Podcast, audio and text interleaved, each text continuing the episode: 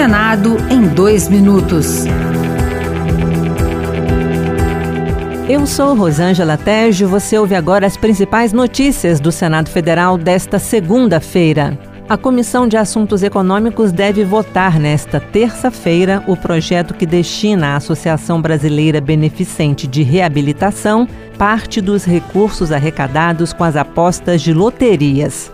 Segundo o relator, senador Irajá, do PSD do Tocantins, o dinheiro será usado para manter em funcionamento a instituição. Segundo a Caixa Econômica Federal, entre 2011 e 2018, valores destinados pela Loteca Cruz Vermelha e a Fenapaz oscilaram de, em cerca de 200 mil a quase um milhão de reais.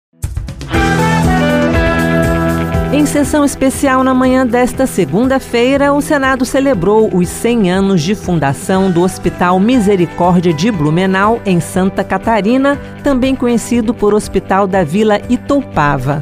Mais de 90% dos pacientes da instituição são oriundos do Sistema Único de Saúde. O senador Esperidião Amin, do PP catarinense, estendeu a homenagem a todos os hospitais filantrópicos. É um exemplo, portanto, para o país e esta homenagem tanto se direciona à nossa querida Vila Itopava, Blumenau, ao Vale do Rio Itajaí, a Santa Catarina, mas ao Brasil, que não fossem as santas casas, as nossas dificuldades com a saúde seriam imensas.